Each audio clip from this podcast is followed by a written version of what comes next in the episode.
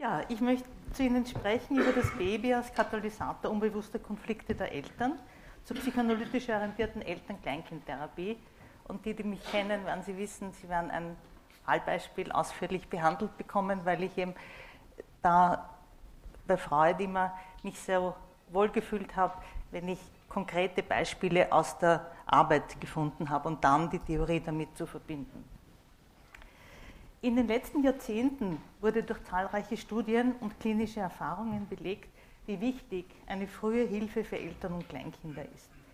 In krisenhaften Übergangssituationen, wie es die Schwangerschaft und die Geburt eines Babys darstellen, können wenig Gespräche mit einer Psychoanalytikerin helfen und äh, die Situation sozusagen aus einer Stillstand oft oder aus einer schwierigen Situation herauszubringen.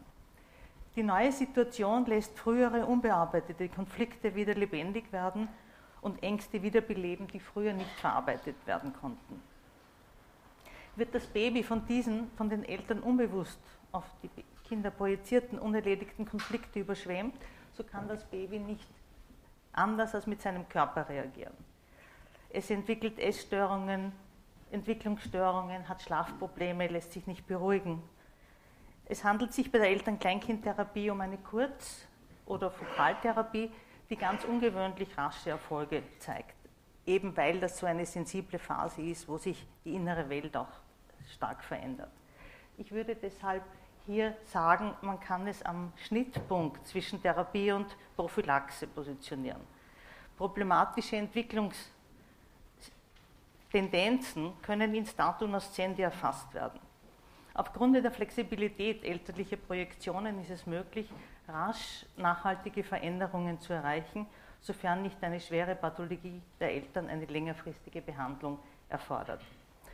Ich habe diese Art des Arbeitens in London an der Tavistock Klinik gelernt. Es heißt dort Under Five Counseling Service. Das heißt, eine der Personen der Familie muss unter fünf Jahre sein, um das anerkennen zu können. Das ist deshalb sehr wichtig, weil viele Eltern kommen, wenn ein zweites Baby geboren wird und das erste eben von Eifersucht überschwemmt wird und dann ist das auch ein Angebot, wo das neugeborene Baby nicht die Symptome zeigt, sondern das ältere Geschwisterl. Ähm, es geht eben dabei so zu, dass wir die ganze Familie einladen, das heißt, wir können die Interaktion direkt beobachten und als zweite Dimension der Beobachtung, ich nenne das die innere Beobachterin, die in der Therapeutin wachgerufenen Gegenübertragungsreaktionen zu registrieren. In der Therapiesitzung wird besonderes Augenmerk auf die Reaktion des Babys oder des Kleinkindes gelegt und wir verstehen das als Ausdruck unbewusster Mitteilungen. So konnte das plötzlich durchdringende Weinen eines acht Monate alten Babys gerade zu dem Zeitpunkt, wo die Mutter eben über ihre schwierige Situation mit ihrem Vater gesprochen hat, aber ganz ohne Gefühl, also ganz abgespalten, hat das Baby in einer entsetzlich intensiven Weise geweint. Und wie wir dann gedeutet haben, das war in London gemeinsam mit Delistance, gedeutet haben, dass die kleine Sophie die Gefühle der Mutter ausdrückt, die diese überhaupt nicht zeigen kann. Hat der Vater das Baby genommen, die hat sich sofort beruhigt und die Mutter konnte mit ihren Gefühlen in Kontakt kommen. Wenn es den Eltern möglich ist, über ihre Ängste, Sorgen und Kränkungen zu sprechen, dann können sie ein Verständnis für die dahinterliegenden Konflikte erlangen. Wenn sie ein Gefühl haben, dass die Analytikerin wirklich zuhört, den psychischen Schmerz mittragen und ihnen Hilfe beim Verstehen der Zusammenhänge anbieten kann. In manchen Fällen ist nach den vereinbarten fünf Sitzungen eine weitergehende Hilfe nötig entweder dass das Kind schon zweieinhalb, dreijähriges dann in eine Analyse kommt oder dass eines der Elternteile weiter ähm, oder eine eigene Therapie oder Analyse beginnt. Ein Baby zu bekommen ist ein vergleichsweise beunruhigendes und beglückendes Ereignis. Das neue Baby bringt eine große Veränderung der Lebenssituation der Eltern. Besonders beim ersten Baby wird aus der Paarbeziehung nun eine Familie mit drei Familienmitgliedern das Paar, das sich bisher füreinander als Partner zu sorgen gewohnt war, muss jetzt auch sich um das Baby sorgen, das ihr gemeinsames Produkt ist. Die Eltern müssen auch ihr imaginäres Baby, das Baby ihrer Fantasie mit dem realen Baby in Einklang bringen, das eben nach der Geburt äh, gegenständlich da ist und nicht nur im Leib der Mutter. Die erschreckenden Äußerungen des Kindes, die Begegnung mit seinen primitiven Ängsten, stellen für die Eltern oft eine harte Prüfung dar. Die verinnerlichten Erfahrungen, die die Mutter und der Vater mit seinen eigenen Eltern und Geschwistern gemacht hat, werden aktiviert. Die enge Vertrautheit des Mutter-Kind-Paares kann eifersüchtige Gefühle wecken. Beim Vater sein Neid auf die Stillfähigkeit der Frau kann erwachen. In dieser Situation, um sie zu meistern, äh, kann eben hier es eine Belastung sein, aber auch eine große Chance und ein Reifungsprozess. Wenn die Last allerdings zu groß ist, kann die Angst und die Belastung so wachsen, dass die Situation mit Mustern der Abwehr zu bewältigen versucht wird, die nicht hilfreich ist. Das Studium der frühen Interaktion des Babys mit seiner Mutter geht auf die in England entwickelte Infant Observation von Esther Bick zurück, wo die Studenten in der Ausbildung aller Erwachsenen und Kinderanalytiker im British Institute und inzwischen auch in, in Deutschland in sehr vielen Vereinigungen äh, zwei Jahre, bei uns wir machen das hier ein Jahr, die Entwicklung des Babys in der Familie von Woche zu Woche begleitet und mitgeht.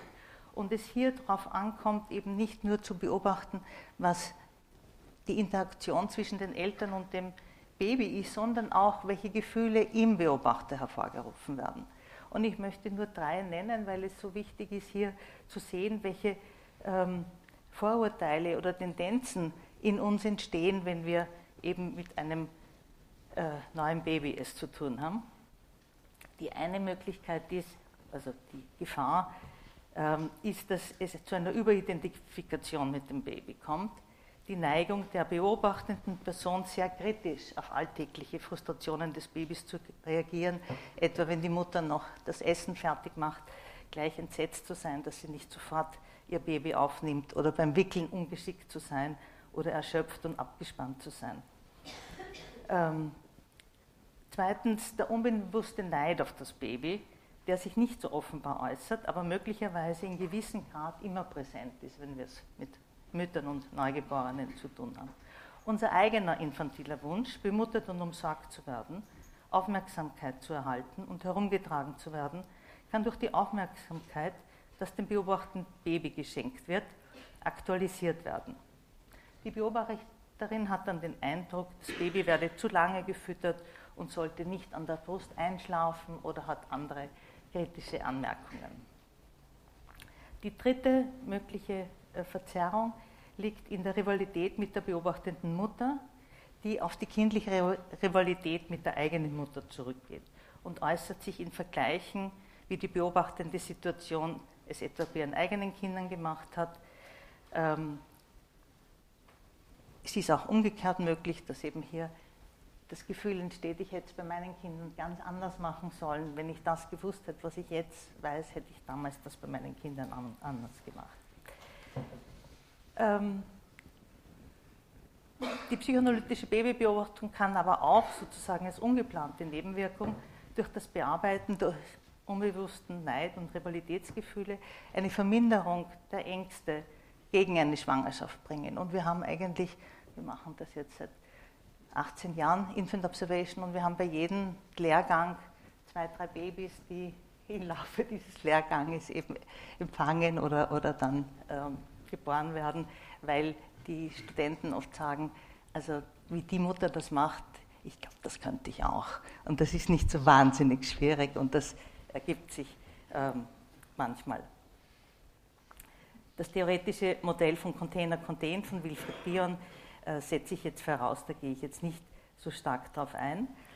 Äh, Vatillon Nouveau bezeichnet das Baby als Katalysator für unbewusste Probleme der Eltern, weil es eben in diesem sehr engen Container-Contained-Modell äh, diese Projektionen bekommt und oft etwas aktualisiert, was latent da ist. Ja, ich möchte aber, damit ich sozusagen dann nicht ins Hetzen komme, äh, vielleicht jetzt gleich beginnen mit dem, ähm, mit dem Fallbeispiel, das ich genommen habe, weil es jetzt sozusagen frisch äh, mitten Work in Progress ist, wir mitten drinnen sind. Es handelt sich um eine Familie, wo der Erstkontakt hergestellt wurde durch ein E-Mail, das ich bekommen habe.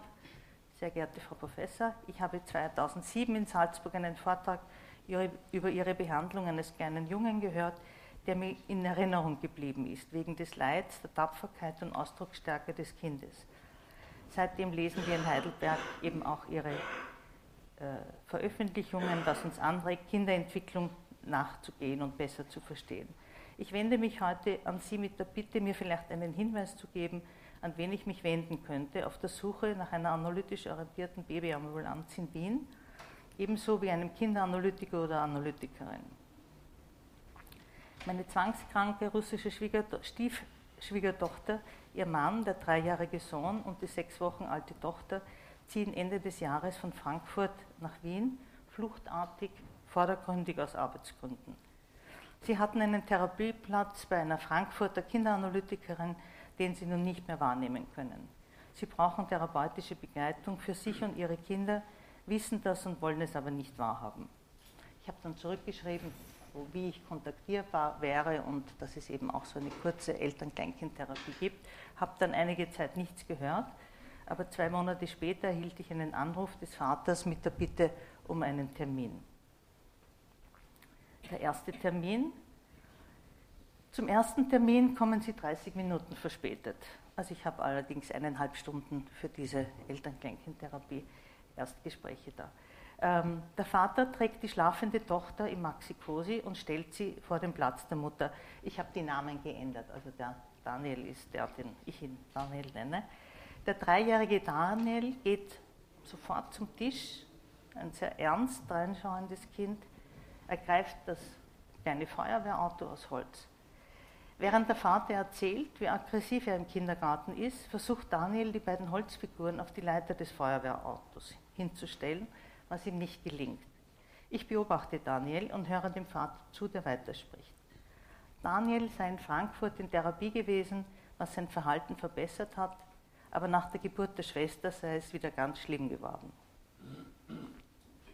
Ich verbinde meine Beobachtungen des Vaters und von Daniel und sage zu Daniel, dass er sehr an diesen Feuerwehrmännern interessiert sei. Vielleicht, weil er sich erhofft, dass sie auch seine inneren heftigen Gefühle löschen könnten. Daniel schaut mich erstaunt, erleichtert an und nickt. Der Vater hört interessiert zu und meint, sein Sohn liebe die Fernsehsendung mit den Feuerwehrleuten, die sie am Abend gemeinsam anschauen. Jeden Tag ist das so eine kurze Sendung, ich weiß jetzt nicht genau, wie sie heißt. Während der Vater weiter von Daniels schwierigem Verhalten, der mühsamen Übersiedlung und seinem neuen Job erzählt, hat sich Daniel ein Tier zum Nachziehen genommen. Es ist eine kleine Ente, an das eine mittlere und eine kleine Ente festgemacht ist. Er hat nun die beiden kleinen Enten entfernt und das kleinste Entchen wieder mit der Mama-Ente verbunden. Lange und ganz intensiv bemüht er sich, die mittlere Ente an das Baby anzuhängen, was nicht möglich ist, weil beim Baby nicht so ein kleiner Knopf ist. Sonst ist es ein kleiner Knopf, wo man das anhängen kann. Das letzte hat natürlich nichts mehr. Ich schaue einige Zeit zu und sage dann zu ihm, du möchtest die mittlere Ente, dich auch anhängen, aber es geht nicht. Niemand bemerkt, wie allein du dich oft fühlst. Als ich zu Daniel zu sprechen begann, hört der Vater sofort zu sprechen auf und beide Eltern sahen zu ihm hinüber. Daniel nimmt nun wieder die beiden Feuerwehrmänner und setzt sie ins Feuerwehrauto. Als ich ihn frage, wer sind denn die beiden, sagt er Papa und Daniel. Seine Sprache ist ziemlich unklar und nicht leicht verständlich. Der Vater meint bestätigend, dass er nun mit Daniel viel gemeinsam macht. Auch in der Früh spielen sie zusammen. Nur beim Weggehen des Vaters wird Daniel böse und dann haut er den Vater. Ich versuche dem Vater zu zeigen, wie wichtig es ist, wenn er Daniel hilft, seine Gefühle nicht in Handlungen, sondern in Worte, wie jetzt auszudrücken. Dass er eben enttäuscht ist, dass der Vater weg ist und dass er böse ist, so wie er das eben mir erklärt hat, auch Daniel zu erklären. Daniel hat sein Spiel unterbrochen und interessiert den Vater angeschaut. Als Daniel viele, viele Autos auf seinen Anhänger lädt und die Frage auftaucht, dass er auch gerne Babys haben möchte, erzählt die Mutter, wie schwer es ihr fällt, mit Daniel darüber zu sprechen. Und sie sagt dann, wie sie ihm das gesagt hat. Also sexuelle Aufklärung. Vater meint, dass Daniel auch ein Vater sein und berufstätig sein will. Und dann sagt Daniel, dass er nun ein neues Erwachsenenbett bekommt und eine neue Matratze. Das dauert noch ein, zwei Wochen, aber sie haben, waren gestern dort und haben das ausgesucht. Er spielt nun weiter mit den Matchbox-Autos sehr konzentriert und singt vor sich hin. Ich sage zum Daniel, du zeigst uns, wie du dich gut fühlst, wenn du verstanden wirst. Dann singst du. Die Mutter ist total überrascht und meint, er sei so konzentriert und fröhlich, gar nicht aggressiv und nicht so ernst, ganz anders als sonst. Gegen Ende der Stunde fragt mich die Mutter, ob sie etwas gegen ihre Virusphobie tun soll. Steckt sie Daniel damit an. Und wir vereinbaren eine zweite Sitzung. Die zweite Sitzung ist ein Monat danach. Daniel kommt herein, ist mit dem Raum vertraut, so als ob er gestern erst da gewesen wäre, setzt er sein Spiel fort und lädt die kleinen Autos auf den Anhänger. Beide Eltern betonen erleichtert, um wie viel besser Daniels Verhalten im Kindergarten geworden sei. Es habe keine Klage mehr gegeben. Daniel untersucht die Entenmutter. Also ich lasse das Spielzeug so, wie es war. Und die Entenmutter ist noch immer mit diesem kleinen Entchen verbunden und das zweite ist, steht einfach daneben. Er versucht das mittlere Entchen anzuhängen, was wieder nicht gelingt. Ich fasse es in Worte und meine, dass er für, die, dass er für das mittlere Entchen auch einen Platz bei der Mutter finden will, aber noch keine Möglichkeit dazu sieht.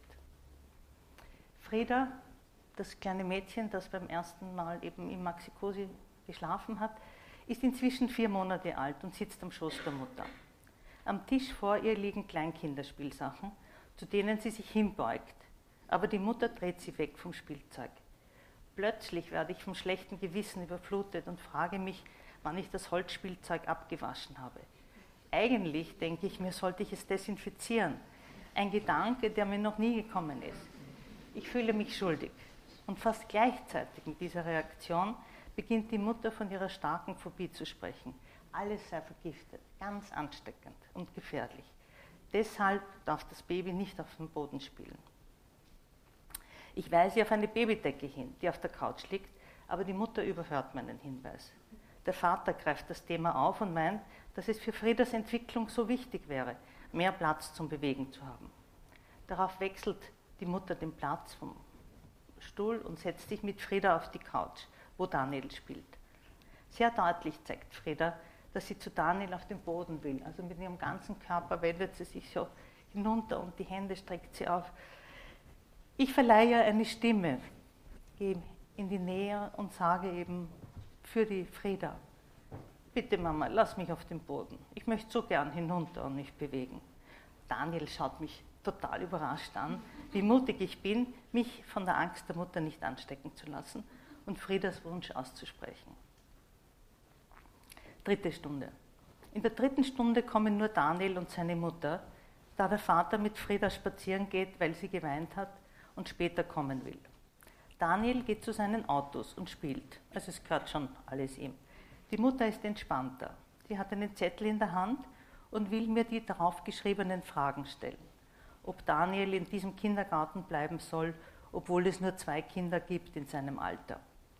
Als ich frage, was sich inzwischen getan hat seit ihrem letzten Besuch, meint die Mutter eigentlich so nebenbei, die Probleme im Kindergarten sind überwunden. Obwohl er inzwischen krank war, konnte er heute in den Kindergarten gehen und es hat gut geklappt. Daniel dreht sich um und korrigiert sie in einer viel klareren Sprache, dass er ein bisschen geweint habe in der Früh. Ich greife das auf und die Mutter bestätigt es. Auf meine Frage, wie es ihr seit dem letzten Treffen gegangen sei, meint sie, sie habe viel nachgedacht. Es war hier so ein Moment, sagt sie, wo es mir so deutlich geworden ist, dass Frieda hinunter wollte, und Sie es ausgesprochen haben. Sie meint dann, sie habe gegoogelt, um mehr über ihre Virusphobie zu erfahren. Dort habe sie erfahren, dass man seine Grenzen überschreiten solle und sich mit seiner Angst konfrontieren soll. Ich habe, so fügt sie hinzu, drei Decken am Boden auf, aufgebreitet. Aber Frieda ist so mobil, dass sie jetzt frei im ganzen Raum herumkrabbelt. Und übersteht sie es? frage ich. Die Mutter lacht und sagt, ja, sie übersteht es. Ich versuche auch Schmutz am Boden zu lassen, damit sie keine Allergie bekommt. Das war eine Bemerkung, dass Kinder, die ein Kilo Schmutz essen, keine Allergie bekommen. Das war in der vorigen Stunde. Ich weiß, dass sie das übersteht, sagt sie schmunzelnd. Nachdenklich erzählt sie, dass sie Daniel nie auf den Boden gelegt hat. In dem Moment gelingt es Daniel, die mittlere Ente wieder mit der Mutterente zu verbinden und dann die kleine Ente anzuhängen. Ich sage, wenn Mama Frieda auf den Boden lassen kann, um mit dir zu spielen, ist wieder mehr Platz für dich. Und du kannst beide Enten einen Platz bei der Mama geben. Sehr stolz zeigt uns Daniel seine drei Enten. Dann verbindet er die Schnur der Entenfamilie mit der Nase des Hundes und macht eine ganze Familie draus. Die Mutter ist beeindruckt, wie Daniel am Gespräch teilhat, indem er es im Spiel kreativ darstellt. Die Mutter erzählt, dass Daniel bis zur Geburt von Frieda nur Mädchenfarben tragen wollte, sich schmücken und ein Mädchen sein wollte. In dem Moment, wo ich mich wundere, ob der Vater und Frieda heute überhaupt kommen werden, berührte die Mutter ein weiteres Problem. Ich habe gerade beschrieben, wie Daniel Anteil an unserem Gespräch nimmt und wie stolz sie auf ihn ist. Also sie hat richtig gestrahlt. Dann sagt sie, wenn ich mit meinem Mann spreche, sprechen wir Englisch. Daniel kann nicht Englisch, aber er versteht, dass wir streiten. Er sagt dann, ich mag nicht, wenn ihr streitet. Das hat mich beeindruckt. Daniel, der die beiden kleinen Entchen an den Anhänger angebunden hat, macht sie nun los und lässt die Papa und Mama Auto zusammen. Ich weise darauf hin, dass Daniel uns zeigt, dass es auch wichtig ist, wenn Papa und Mama alleine sind. Ich frage, wann sie eine Zeit zu zweit verbracht haben. Die Mutter sagt, es sei schwierig. Sie habe schon daran gedacht, sich zu trennen, aber ihr Mann wolle es auf gar keinen Fall. Wir vereinbaren einen weiteren Termin Ende Mai und es ist offen, ob Sie erst zu zweit kommen oder zu viert kommen, das werden Sie noch Bescheid geben. Die Mutter sagt dann, wie rasch diese Stunde vergangen sei. Nun zur Diskussion. Die Familie war übereilt in die Geburtsstadt des Vaters nach Wien gezogen. Der dreijährige Daniel fiel durch seine Aggression, die er vorwiegend im Kindergarten zeigte, auf. Wie bei einer Zwiebel zeigt sich unter jeder Problemschicht ein tiefer liegenderes. Zunächst zeigt Daniel, dass er dringend Feuerwehrleute braucht, die seine brennende Eifersucht, seine Wut über das Verdrängtwerden durch seine kleine Schwester zeigt, die Wurzel seiner Aggression und seiner Ängste. Er zeigt seine Gefühle im Spiel, scheint aber zunächst nicht zu erwarten, dass jemand seine Situation verstehen und benennen kann. In der Gegenübertragung fühle ich mich gleich beim Hereingehen der Familie durch das ernste Kind selbst wie unter einer Last stehend. Und meine Aufmerksamkeit wurde durch sein spontanes Spiel geweckt. In einer ungewöhnlich intensiv hat er sich gleich präsentiert. Es wirkt wie ein Appell, ihn nicht aus den Augen zu lassen. Die Mutter und die schlafende Schwester bleiben in der ersten Stunde eher am Rand, obwohl die Mutter mich ähm, und meine Hinwendung zu Daniel genau beobachtet. Daniel zeigt im Spiel einen Ausweg, seine Identifikation mit dem Vater. Er und sein Vater wurden nun die umsichtigen Feuerwehrleute. Der Vater hörte sehr genau zu, wie ich Daniels Spiel in Worte fasste und wie rasch Daniel darauf reagiert und erleichtert war. Der Vater konnte darüber nachdenken, wie er Daniel helfen konnte, seine Gefühle mit Worten auszudrücken, seinen Schmerz über das Weggehen des Vaters statt mit Schlägen auszudrücken. Die Mutter kann ihre Beobachtung, wie konzentriert Daniel spielt und wie er nun fröhlich ist, mit Verwunderung und Freude beschreiben. Sie schöpft Hoffnung, dass die große Last, die auf ihm und auf ihr ruht, gemildert werden kann. In der zweiten Stunde steht Daniels Wunsch, auch wie die Mutter ein Baby zu bekommen, im Zentrum. Man kann sich fragen, ob ich dieses Thema der sexuellen Aufklärung zu abrupt aufgegriffen habe. Aber ich denke, es ist wichtig, rasch zu den Eifersuchtsgefühlen und der Aggression von Daniel zu kommen. Dies ist in Kurztherapien besonders wichtig. Ich wurde durch meine Gegenübertragung dazu geführt, wobei ich auch bemerkte, wie dringlich Daniel seine Fragen beantwortet haben wollte. Sein Aufgreifen und Weiterführen des Themas verstand ich als Bestätigung. In der dritten Stunde fügte ihm die Mutter auch hinzu, dass er Probleme mit seiner Geschlechtsidentität hatte. Und die Mutter ist so zurückgeschreckt, dass man dieses Tabu wirklich im Raum erleben konnte. In der Gegenübertragung erlebte ich die vielfältigen Versuche von Daniel, das mittlere Entlein dort anzubinden, wo es keine Anknüpfungsmöglichkeiten gab, als Illustration seiner hoffnungslosen Situation, aber auch seiner Widerstandsfähigkeit und Ausdauer, wieder einen Platz bei der Mutter zu finden. In Kurztherapien erhalten wir wesentlich mehr Informationen über das komplexe Beziehungsgeflecht unserer Patienten, als wir aufgreifen können. Und es ist auch sehr viel, was wir nicht wissen. Also diese Negative Capability, das, die Fähigkeit auszuhalten, so vieles nicht zu wissen. Überhaupt, wenn wir in drei Generationen denken, ist äh, eine große Herausforderung. Es ist aber wichtig, sich nicht diesem heftigen psychischen Schmerz zu verschließen, sondern ihn bei sich zu belassen und das Thema im Hinterkopf zu behalten, um es später bei passendem Material einfließen zu lassen. In dem Moment, als die auf die Kinder verschobenen Probleme vermindert wurden, kann die Mutter über ihre Beziehungsprobleme in der Ehe sprechen. Es ist auch möglich, flexibel zu reagieren und ein Treffen nur mit den Eltern zu, anzubieten. Also ich weiß noch nicht, auf was sie dann zurückgehen werden, weil das erst kommen wird.